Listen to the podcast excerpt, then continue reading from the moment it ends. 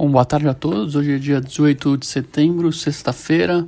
Tivemos um dia com fortes quedas nas principais bolsas europeias. Os índices já acumulam perdas ao longo dessa semana.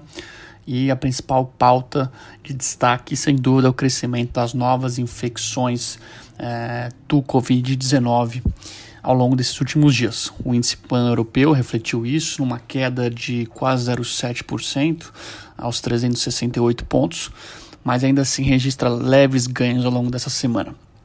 Os principais índices europeus, como Londres, recuaram 0,7%, DAX também perdeu na mesma linha, Paris chegou a cair mais de 1% e Milão também caíram respectivamente 1% e 2%. É, por mais que o governo não queira romper uh, as medidas de bloqueio exigidas como forma de não atrapalhar o andamento da economia, uh, a gente começa cada vez mais a perceber bloqueios direcionados como toques de recolher, quarentenas. Isso tem causado uma certa preocupação aos principais agentes. A notícia sobre os supostos lockdowns, inclusive, impactou diretamente as companhias aéreas, fazendo com que a controladora, por exemplo, da British Airways recuasse quase 15% ao longo do dia de hoje. Companhias como EasyJet recuaram mais de 9%, empresas do setor de turismo também. Uh, notícias de fusões e aquisições foram as principais impulsionadas, eh, perdão, as principais valorizações ao longo do dia de hoje. Uh, o Caixa Bank e a Bankia aprovaram uma fusão significativa, assim como outras ações que anunciaram fusão. Uh, do ponto de vista de ações americanas, os principais índices americanos também registraram uh, quedas. Nasdaq e S&P registraram a terceira semana seguida de queda. O mercado de ações continua sofrendo bastante. Uh, os principais papéis de tecnologia foram vendidos pelo terceiro dia consecutivo. Uh, e o Nasdaq encerra a semana a sequência de quedas semanais é a mais longa desde 2019. Os principais índices americanos, como o Dow Jones, caíram quase 1%, S&P 500 com uma queda superior a 1% e Nasdaq também nessa mesma linha. Do ponto de vista local, a gente teve um dia, uh, de novo, com fortes oscilações das curvas de juros, uh, em cima também das contas públicas, os juros futuros dispararam ao longo do dia de hoje.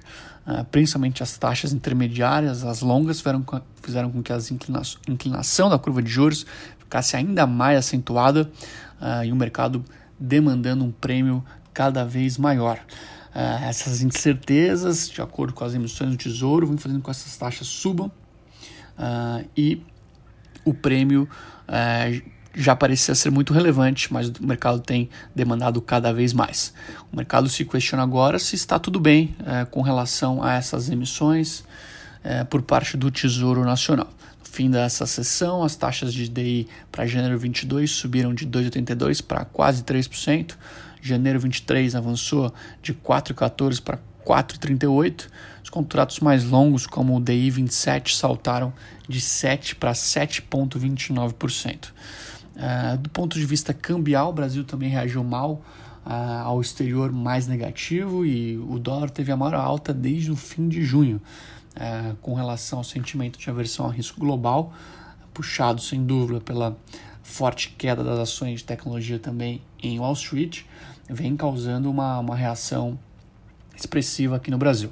O dólar comercial teve a maior alta, como eu disse, desde final de junho, inclusive sem um, um noticiário relevante ao longo do dia do ponto de vista local. Uh, a insegurança por, com relação às questões fiscais continuam e, uh, do ponto de vista político, essas incertezas, esses ruídos ficam cada vez mais claros. Por isso mesmo, os investidores têm adotado uma postura um pouco mais defensiva.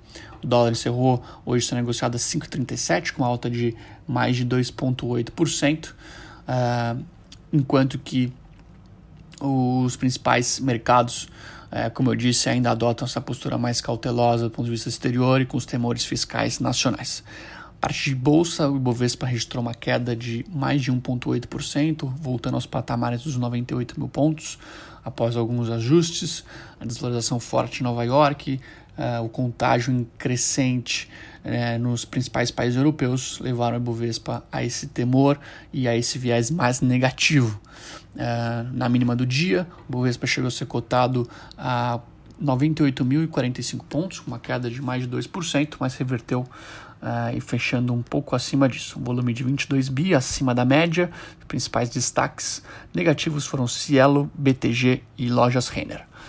Uh, os únicos destaques positivos ao longo do dia de hoje foram Suzano, Drogazil e Magazine Luiza. O iFix, por fim, terminou o dia com uma leve queda aos 2.798 mil pontos, uma queda de 0,08%. Bom final de semana a todos, pessoal. Tchau, tchau.